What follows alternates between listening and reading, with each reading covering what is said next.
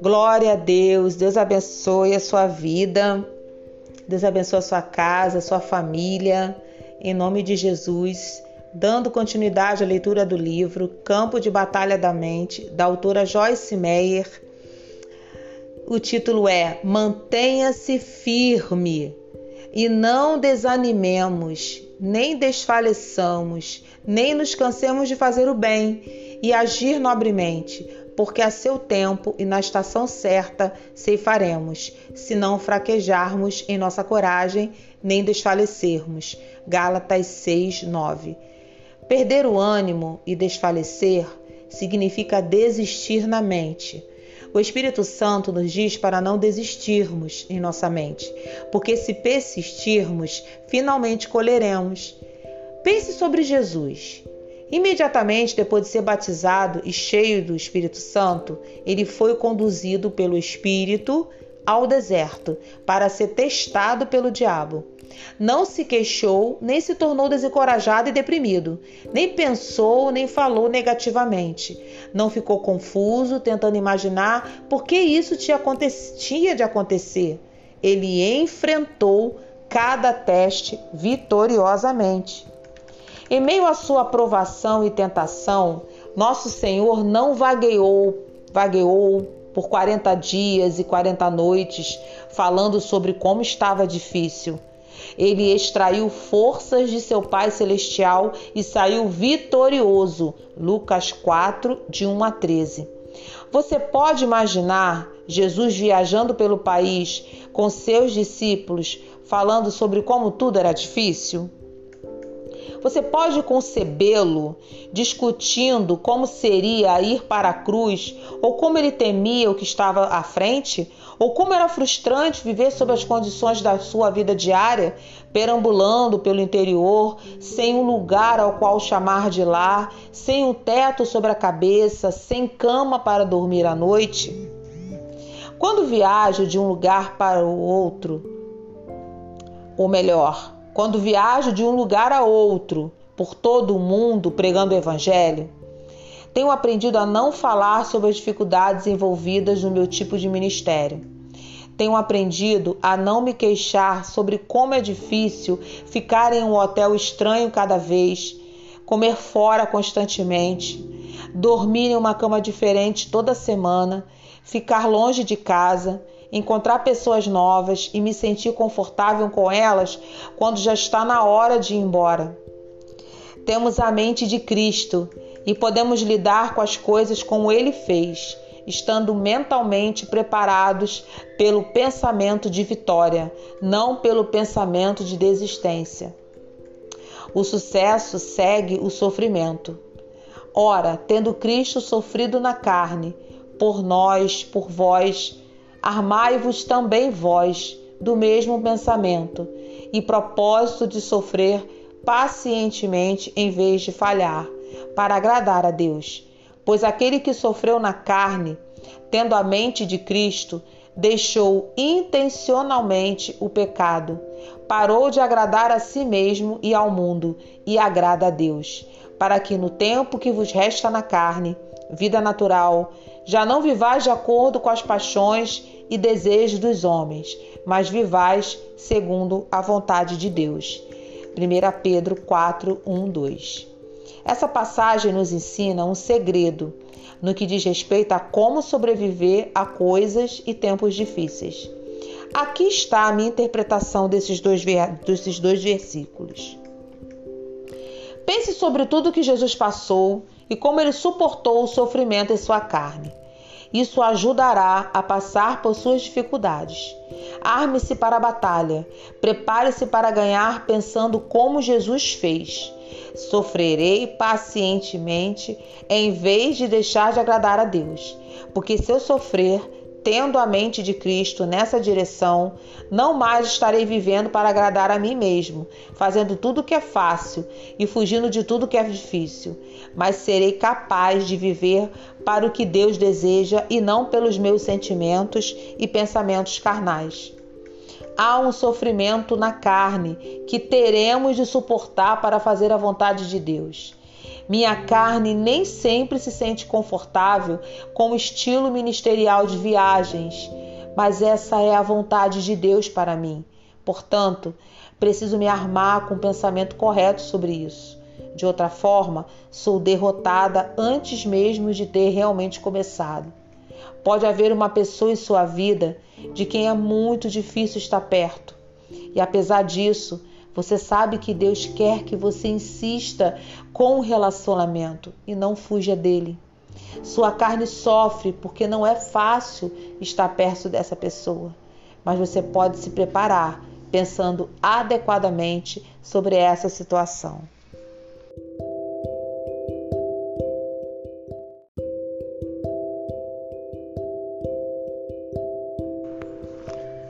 Deus abençoe sua vida, Deus abençoe a sua casa, em nome de Jesus. Dando continuidade à leitura do livro Campo de Batalha da Mente, da autora Joyce Meyer. Autossuficiente na suficiência de Cristo. Tanto sei estar rebaixado e humilhado em circunstâncias hostis, como também ser honrado e desfrutar a fartura e viver na abundância. De tudo e em todas as circunstâncias já tenho experiência, aprendi o segredo para enfrentar cada situação, tanto de fartura como de fome, assim de abundância como de escassez. Tudo posso naquele que me fortalece. Estou pronto para qualquer coisa e a compensar qualquer coisa através dele, que me infunde força interior. Eu sou autossuficiente na suficiência de Cristo. Filipenses 4, 12 e 13. O pensamento correto nos arma para a batalha. Ir à luta com o pensamento errado é como ir para a linha de frente de uma guerra sem arma. Se fizermos isso, não duraremos muito. Os israelitas eram chorões, uma das razões pelas quais eles vaguearam 40 anos, fazendo uma viagem de 11 dias. Eles lamentavam-se por cada dificuldade e queixavam-se de cada novo desafio, sempre pensando sobre como as coisas eram difíceis. Sua mentalidade era: por favor, torne tudo fácil. Não dou conta se as coisas forem tão difíceis. Recentemente eu percebi que muitos crentes são guerreiros de domingo e chorões de segunda-feira. Eles têm uma boa conversa no domingo, na igreja, com seus amigos, mas na segunda-feira, quando é hora de caminhar e falar, não há ninguém por perto para impressionar, eles desfalecem o mais leve teste, ou melhor, ao mais leve teste. Se você é um chorão e um queixoso, obtenha uma nova mentalidade que diz: tudo posso naquele que me fortalece. Filipenses 4:13. Parte 19. Não posso evitar, simplesmente sou viciado em resmungar, censurar e me queixar. Mentalidade de deserto. Hashtag 4. Porque isto é grato é aprovado e aceitável que alguém suporte tristezas, sofrendo injustamente por motivo de sua consciência para com Deus. Pois afinal, que glória há se pecando e sendo esbofeteados por isso, o suportais com paciência? Se, entretanto, quando praticais o bem, sois igualmente afligidos sem o merecer, e o suportais com paciência, isto é aceitável e grato a Deus. 1 Pedro 2, 19 e 20. Até que aprendamos a glorificar a Deus com nossas atitudes durante tempos difíceis, não seremos libertos. Não é o sofrimento que glorifica a Deus, mas uma atitude santa diante do sofrer que agrada ao Senhor e lhe traz glória. Se vamos obter desses versículos o que Deus quer que tenhamos, teremos de lê-lo vagarosamente e digerir cada frase e cada sentença completamente. Admito que os estudei por anos, tentando entender por que agradava tanto a Deus ver-me sofrer quando a Bíblia declara claramente que Jesus levou meus sofrimentos e dores da punição. Isaías 53, de 3 a 6. Passaram-se muitos anos antes que eu percebesse que o foco desses versículos em 1 Pedro não é o sofrimento, mas a atitude que alguém deveria ter no sofrimento. Observe a palavra pacientemente, usada nessa passagem que diz que se alguém nos trata mal e nós suportamos pacientemente, isso é agradável a Deus. O que o agrada é nossa atitude paciente, não o sofrimento. Para nos encorajar em nosso sofrimento, somos exortados a ver como Jesus lidou com os ataques injustos endereçados a ele. Jesus como nosso exemplo, porquanto para isto mesmo fostes chamados, é inseparável da vossa vocação, pois que também Cristo sofreu em vosso lugar, deixando-vos exemplo pessoal para seguirdes os seus passos, o qual não cometeu pecado, nem dolo algum, ou culpa alguma se achou em sua boca, pois ele, quando ultrajado e insultado, não revidava com ultraje. Quando maltratado e injuriado, não fazia ameaças de vingança, mas entregava-se àquele que julga retamente. 1 Pedro 2, de 21 a 23. Jesus sofreu gloriosamente, silenciosamente, sem queixa, confiando em Deus, independentemente de como estavam as coisas. Ele permaneceu o mesmo em toda situação. Ele não respondeu pacientemente quando as coisas eram fáceis e impacientemente quando as coisas eram difíceis ou injustas. A passagem acima nos permite saber que Jesus é nosso exemplo e que ele veio para nos mostrar como viver. Como nos comportamos diante de outras pessoas mostra-lhes como elas deveriam viver. Ensinamos nossos filhos mais pelo exemplo do que pelas palavras. Devemos ser cartas vivas lidas por todos os homens. 2 Coríntios 3, de 2 e 3. Luzes iluminando brilhantemente em um mundo escuro. Filipenses 2, 15. Aleluias.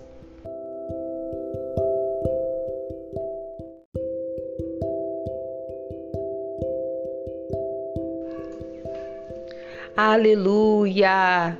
Deus abençoe a sua vida, Deus abençoe a sua casa. Em nome de Jesus, dando continuidade à leitura do livro Campo de Batalha da Mente, da autora Joyce Meyer, chamados à humildade, à submissão e à paciência. Rogo-vos e imploro-vos, pois eu, o prisioneiro no Senhor, que andeis, conduzais vossa vida de modo digno da vocação divina a que fostes chamados, com um comportamento que é um crédito à convocação ao serviço de Deus, vivendo com toda a humildade de mente e mansidão, altruísmo, bondade e brandura, com longanimidade, suportando-vos uns aos outros e fazendo concessões em amor Efésios 4, 1 e 2.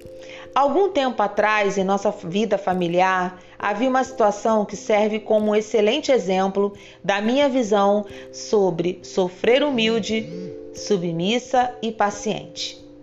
Nosso filho Daniel tinha acabado de retornar de uma viagem missionária à República Dominicana. Ele voltou com uma séria erupção nos braços e várias feridas abertas. Tinham-lhe dito que era a versão dominicana de urticária. Parecia tão mal que sentimos que precisávamos confirmar o que era. Nosso médico da família estava fora aquele dia, então marcamos uma consulta com o médico que o estava substituindo.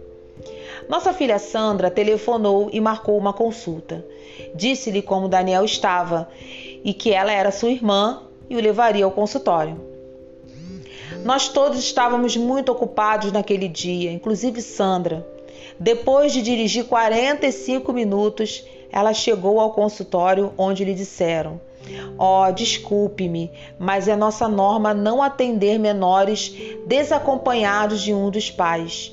Sandra explicou que quando ligou, ela tinha dito especificamente que estaria trazendo seu irmão, que ela frequentemente o levava ao médico por causa das nossas viagens.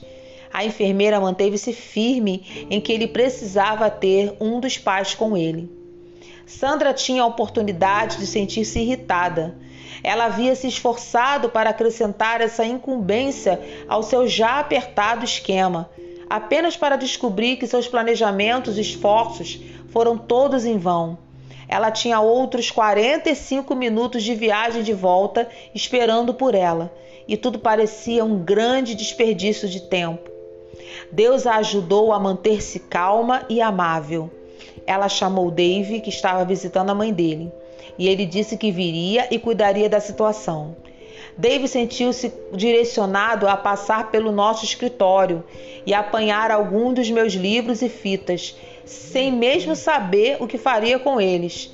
Ele apenas sentiu que devia que devia apanhá-los. Quando ele chegou ao consultório do médico, a mulher que estava registrando os pacientes perguntou a Dave se ele era um ministro e se era casado com Joyce Meyer. Ele respondeu que sim. E ela disse que tinha me visto na televisão e tinha ouvido tantos nomes das pessoas da família que imaginou se poderia ser a mesma pessoa. Dave conversou com ela um pouco e deu-lhe um dos meus livros sobre cura emocional. Meu motivo em contar-lhe esta história é este. E se Sandra tivesse perdido a calma e ficado impaciente? Seu testemunho ficaria marcado, se não arruinado. Na verdade, poderia ter causado um dano emocional à senhora que me assiste na televisão e então observa minha família comportando-se mal. Muitas pessoas no mundo estão tentando encontrar Deus e, e o que nós lhe mostramos é muito mais importante do que eles do que lhes dissemos, ou melhor, do que lhes dizemos. É importante, é claro, que verbalmente compartilhemos o Evangelho, mas fazer isso e negar o que dissemos com o nosso comportamento é pior do que não dizer nada. Sandra suportou pacientemente seu sofrimento naquela situação, e a palavra de Deus afirma que somos chamados para esse tipo de comportamento e atitude. O sofrimento paciente de José.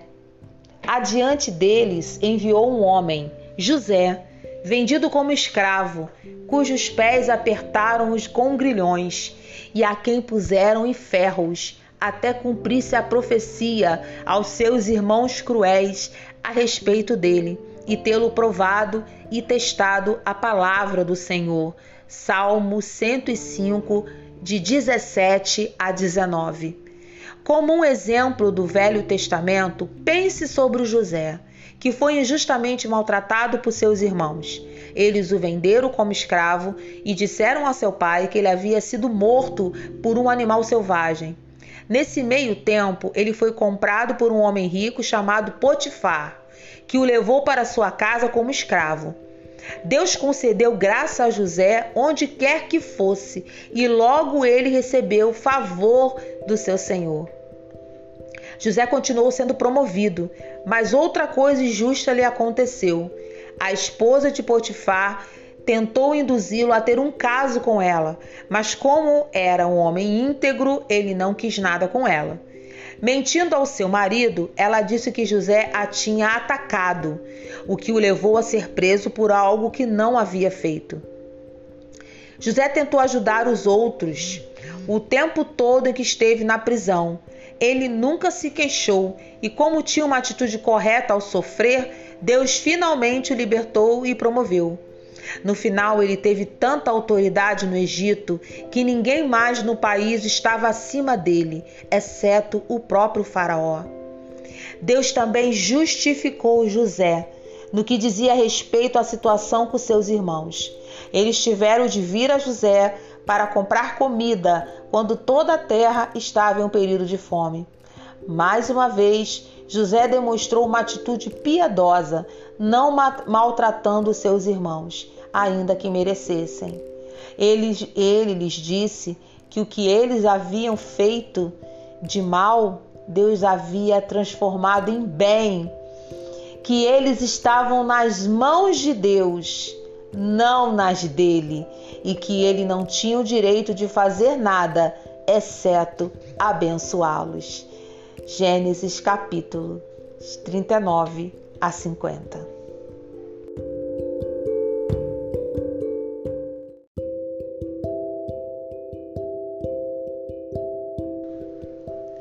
Deus abençoe sua vida, a sua casa e a sua família, em nome de Jesus. Dando continuidade à leitura do livro Campo de Batalha da Mente, da autora Joyce Meyer. Não resmungue, censure nem se queixe. Fazei tudo sem murmurações nem contendas, nem censuras contra Deus, sem questionamento nem dúvida entre vós, para que vos torneis irrepreensíveis e sinceros, inocentes e incontaminados, filhos de Deus inculpáveis, sem defeito, incensuráveis, no meio de uma geração pervertida e corrupta, espiritualmente pervertida e perversa, na qual resplandeceis como luzeiros, estrelas ou faróis brilhando claramente no mundo escuro. Filipenses 2, 14 e 15. Algumas vezes parece que o mundo inteiro está se queixando. Há muito murmúrio, queixa e tão pouca gratidão e apreciação. As pessoas se queixam sobre seu trabalho e seu chefe, quando deveriam ser agradecidas por terem um trabalho regular e apreciar o fato de não estarem vivendo em um abrigo para desempregados em qualquer lugar ou em pé na fila da sopa. Muitas daquelas pessoas pobres ficariam emocionadas por ter um emprego, apesar das suas imperfeições. Elas estariam mais do que desejosas de tolerar um chefe não tão perfeito para ter um salário regular, viver na própria casa e cozinhar a própria comida. Talvez você realmente precise de um emprego, mas bem pago. Ou talvez você tenha um chefe que o trata injustamente isso é uma infelicidade, mas a saída não é por meio da queixa. Não se lamente ou se preocupe, ore e agradeça. Não lamenteis nem andeis ansiosos de coisa alguma. Em tudo, em cada circunstância e em tudo, porém, sejam conhecidas diante de Deus as vossas petições, pela oração e pela súplica, pedidos definidos, com ações de graças. Continuai a fazer vossos pedidos conhecidos a Deus. Filipenses 4, 6. Nesse versículo, o apóstolo Paulo nos ensina como resolver nossos problemas. Ele nos instrui a orar com ações de graças em todas as circunstâncias. O Senhor ensinou-me o mesmo princípio desta maneira. Joyce, por que eu deveria lhe dar qualquer coisa se você não é grata pelo que já tem? Por que deveria dar-lhe algo mais sobre o que se queixar? Se não pudermos oferecer nossos atuais pedidos de oração de uma base de vida cheia de ações de graças, não conseguiremos uma resposta favorável. A palavra não diz orar com queixas, ela diz orar com ações de graças. Murmuramos, resmungamos, censuramos e queixamos, geralmente quando algo não saiu do jeito que queríamos ou quando estamos tendo de esperar por alguma coisa por mais tempo do que o esperado. A palavra de Deus nos ensina que devemos ser pacientes durante esses tempos. Descobri que a paciência não é a habilidade de esperar, mas a habilidade de manter uma boa atitude enquanto se espera. É muito importante que este assunto de queixas e todos os tipos relacionados de pensar e conversar negativamente sejam encarados muito seriamente. Creio sinceramente que Deus me deu uma revelação de como é perigoso permitir que nossa mente e nossos lábios sejam controlados por eles. Deus disse aos israelitas em Deuteronômio 1:6: tempo bastante haveis estado neste monte. Talvez você tenha estado em volta da mesma montanha muitas vezes e agora esteja pronto para continuar. Se é assim é, será bom lembrar-se de que você não irá adiante de maneira positiva enquanto seus pensamentos e sua conversa estiverem cheios de queixas. Eu não disse que seria fácil não se queixar mas você tem a mente de Cristo. Por que não tirar o máximo proveito dela?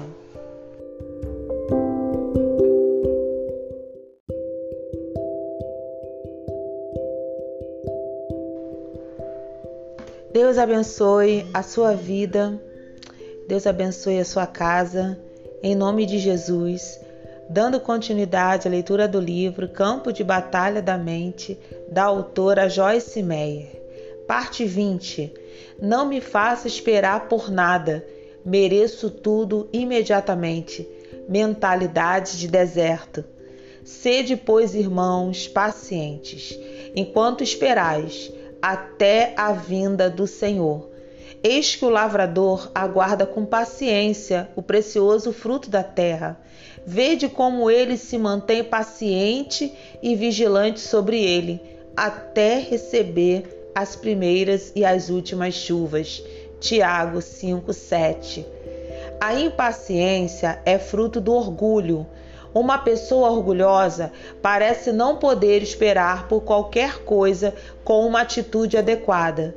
Como discutimos no capítulo anterior, a paciência não é a habilidade de esperar, é a habilidade de manter uma boa atitude enquanto se espera. A Bíblia não diz Seja paciente se você esperar. Ela diz: seja paciente enquanto você esperar. Esperar é parte da vida. Muitas pessoas não esperam bem e, no entanto, na verdade, gastamos mais tempo em nossa vida esperando do que recebendo. O que quero dizer é isto: pedimos alguma coisa a Deus em oração crendo e então esperamos pela sua manifestação. Quando ela chega, nós nos regozijamos porque finalmente recebemos o que estávamos esperando. Entretanto, como somos pessoas direcionadas a atingir um objetivo, que devem sempre ter alguma coisa pelo que lutar, alguma coisa a esperar, vamos imediatamente de volta ao processo de pedir e crer em Deus por alguma outra coisa e esperar e esperar mais algum tempo até que o próximo avanço venha. Pensar sobre essa situação fez-me perceber que gasto muito mais tempo na minha vida esperando do que recebendo. Então, decidi aprender a usufruir do tempo de espera, não apenas o tempo de receber. Precisamos aprender a aproveitar onde estamos, enquanto estamos a caminho de onde estamos indo. O orgulho impede a espera paciente, porque pela graça, favor e merecido de Deus que me foi dada, digo a cada um dentre vós que não pense de si mesmo, não se valorize além do que convém. Não tenha uma opinião exagerada de sua própria importância, antes pense sobre sua habilidade com moderação, segundo a medida da fé que Deus repartiu a cada um. Romanos 12, 13.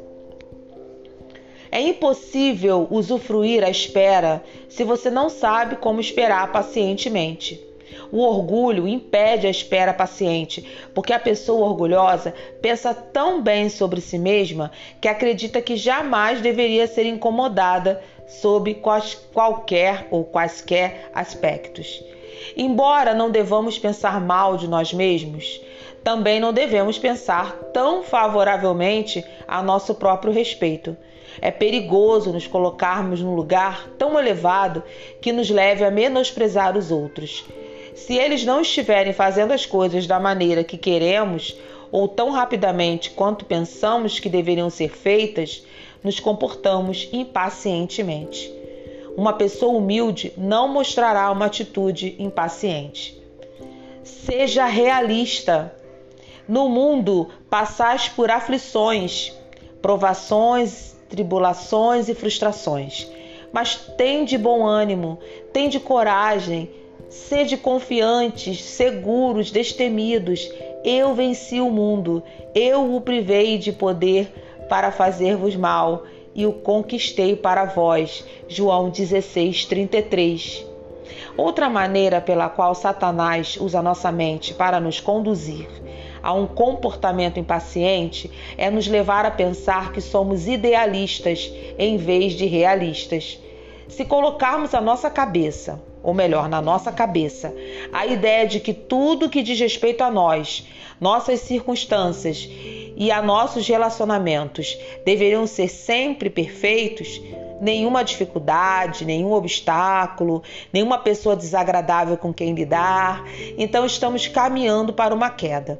Ou, na verdade, deveria dizer que Satanás está nos determinando uma queda pela nossa forma errada de pensar.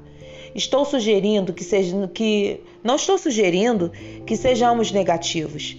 Sou uma crente, firme em atitudes e pensamentos positivos mas estou sugerindo que sejamos realistas o suficiente para percebermos, percebermos antecipadamente que o que muito poucas pessoas na vida real, ou melhor, que muito, muitas, muito poucas coisas na vida real são perfeitas. Meu marido e eu viajamos quase todo final de semana para uma cidade diferente para dirigir conferências. Muitas vezes alugamos salões de baile, de hotéis e centros cívicos ou de convenções. No início eu ficava impaciente e frustrada cada vez que alguma coisa saía errada em um desses lugares. Coisas como o ar-condicionado que não funcionava direito, ou talvez nem funcionasse de jeito nenhum ou iluminação insuficiente no salão de conferência, cadeiras manchadas e rasgadas com estofamentos escapando para fora, ou restos do bolo da recepção de casamento da noite anterior ainda no chão. Eu sabia que havíamos pago um bom dinheiro pelo uso dessas salas e que as havíamos alugado de boa fé, esperando que estivessem em boas condições. Então ficava muito irritada quando isso não acontecia. Fazíamos tudo o que podíamos para tentar assegurar que os lugares que alugávamos eram limpos e confortáveis, mas apesar disso, em 75% deles, alguma coisa não correspondia às nossas expectativas. Houve ocasiões em que nos prometeram reserva antecipada para nossa equipe de viagem. Entretanto, nós chegávamos e nos diziam que não haveria salas disponíveis por muitas horas. Os funcionários do hotel frequentemente davam informações erradas a respeito dos horários das nossas reuniões, apesar de ter lhes sido dito repetidas vezes e até mesmo ter lhes sido enviado material impresso com as datas e os horários exatos. Frequentemente, empregados do hotel e do buffet eram rudes e preguiçosos. Muitas vezes a comida que pedíamos para o lanche não era a que supunhamos ser. Lembro de uma vez, em particular, quando a sobremesa servida às nossas mulheres cristãs, aproximadamente 800, foi regada com rum. A cozinha misturou os, prato com os, os pratos com os que estavam sendo servidos em uma recepção de casamento e desnecessário é desnecessário dizer que ficamos um pouco embaraçados quando as mulheres começaram a dizer que a sobremesa tinha gosto de licor. Eu poderia me alongar, mas o ponto é simplesmente este. Ocasionalmente, mas muito raramente, acabávamos num lugar perfeito, com poucas, com pessoas perfeitas e um seminário perfeito. Finalmente percebi que uma das razões por que essas, essas situações me deixavam impaciente e me comportando mal é que estava sendo idealista e não realista. Não planejo para o fracasso, mas lembro-me de que Jesus disse que neste mundo teríamos de lidar com tribulações, provações, aflições e frustrações. Essas coisas são parte da vida nesta terra, para o crente, como também para o descrente. Mas todos os infortúnios do mundo não podem nos ferir se permanecermos no amor de Deus, manifestando o fruto do Espírito.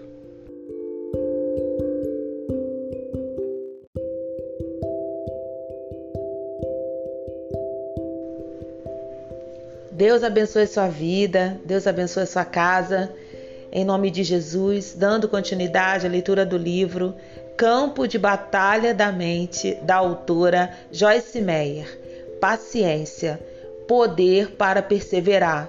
Revestivos, pois, como eleitos de Deus, seus representantes próprios escolhidos, que são santos e amados pelo próprio Deus, revestindo-vos de um comportamento marcado de ternos afetos de misericórdia, de bondade, de humildade, de mansidão, de longanimidade, que é incansável, resignada e tem o poder de suportar o que quer que venha com bom humor.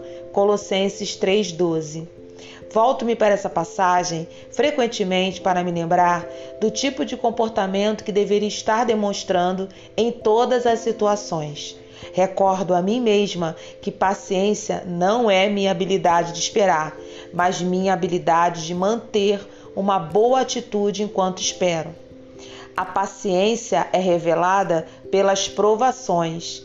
Meus irmãos, tende por motivo de toda alegria o enfrentardes ou passardes por várias provações, de qualquer tipo, ou cairdes em várias tentações, sabendo e entendendo que a aprovação e teste da vossa fé, uma vez confirmada, produz perseverança, constância e paciência. Ora, a perseverança e a constância, a paciência, deve ter ação completa e fazer um trabalho completo, para que sejais pessoas perfeitas e íntegras, sem defeito, em nada deficientes. Tiago 1, de 2 a 4. A paciência é fruto do Espírito. Gálatas 5:22. E é depositada no espírito de cada pessoa nascida de novo. A revelação ou a manifestação da paciência pelo seu povo é muito importante para o Senhor. Ele quer que outras pessoas vejam seu caráter por meio dos seus filhos. O capítulo 1 do livro de Tiago nos ensina que quando nos tornamos perfeitos, quando nos tornarmos perfeitos, não estaremos precisando de mais nada. O diabo não pode controlar um homem paciente. Tiago 1 também nos ensina que deveríamos nos regozijar quando nos encontrarmos envolvidos em situações difíceis, sabendo que o método que Deus usa para revelar a paciência em nós é pelo que a versão New King James chama de várias provações. Tenho descoberto em minha própria vida que várias provações finalmente revelaram a paciência em mim. Mas primeiro me trouxeram uma porção de outras coisas que não eram características divinas. Coisas como orgulho, ira, rebeldia, autopiedade, lamentação e muitas outras. Parece que essas outras coisas devem ser enfrentadas e trabalhadas antes que a paciência surja. Provações ou dificuldades? Então partiram do Monte Or, pelo caminho do Mar Vermelho, a rodear a terra de Edom. Porém, o povo se tornou impaciente, deprimido, muito desencorajado no caminho por causa das provações. Números 21, 4. Se você se lembra, uma atitude impaciente foi uma das mentalidades de deserto que mantiveram os israelitas vagueando nele por 40 anos. Como poderiam essas pessoas estar prontas para entrar na terra prometida e expulsar os atuais ocupantes para que pudessem possuir a terra, se eles não podiam nem mesmo permanecer pacientes e imperturbáveis durante uma pequena dificuldade? Realmente, encorajo-o a trabalhar com o Espírito Santo, enquanto ele desenvolve o fruto da paciência em você. Quanto mais você lhe resistir, mais longo será o processo. Aprenda a responder pacientemente a todos os tipos de provações e você se descobrirá vivendo uma qualidade de vida que não é apenas suportada, mas desfrutada em sua plenitude.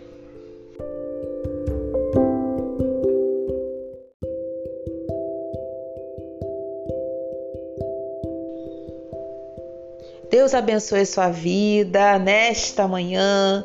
Deus abençoe a sua vida, a sua família neste dia, dando continuidade à leitura do livro Campo de Batalha da Mente, da autora Joyce Meyer, parte 22.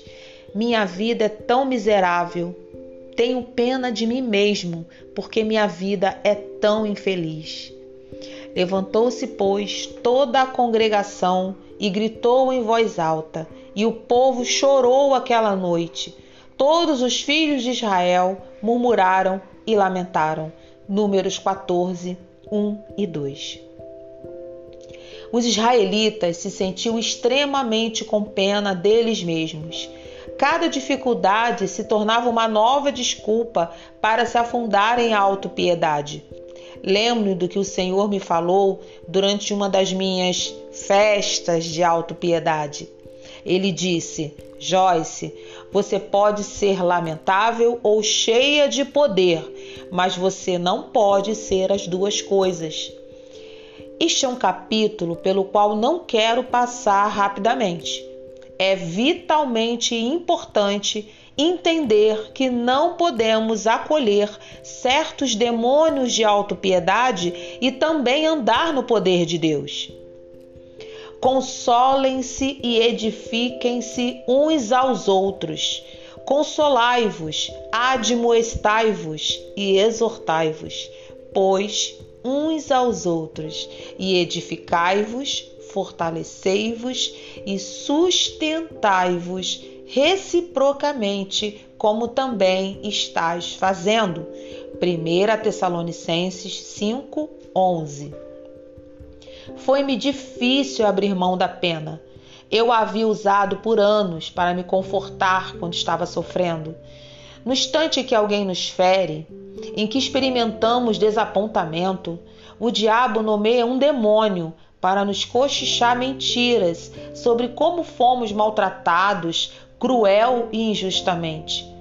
Tudo o que você precisa fazer é ouvir os pensamentos se precipitando em sua mente durante tais ocasiões e perceberá rapidamente como o inimigo usa a autopiedade para nos manter em escravidão. A Bíblia, entretanto, não nos dá liberdade para sentir pena de nós mesmos.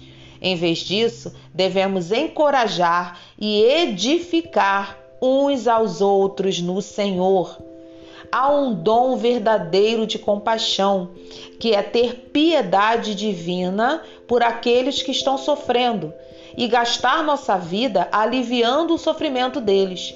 Mas a autopiedade é deturpada porque tomamos algo que Deus planejou para ser dado aos outros e o tomamos para nós.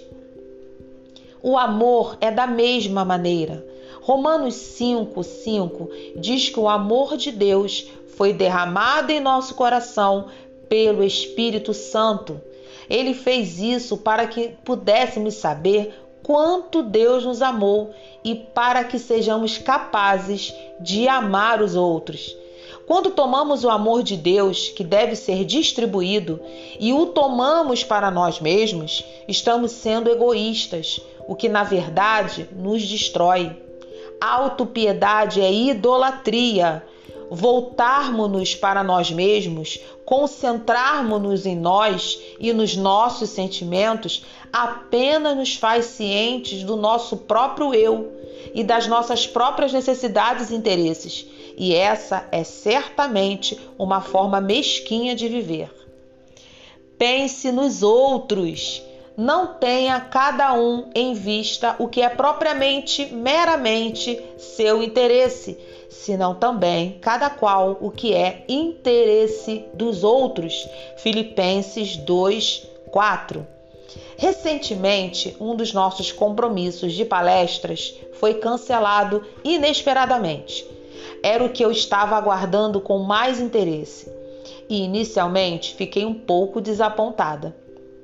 Houve um tempo em que um incidente como esse teria me atirado em uma crise de autopiedade, crítica e julgamento da outra parte e todos os tipos de pensamentos e ações negativos.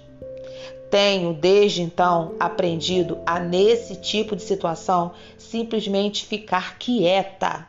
É melhor não dizer nada do que dizer a coisa errada.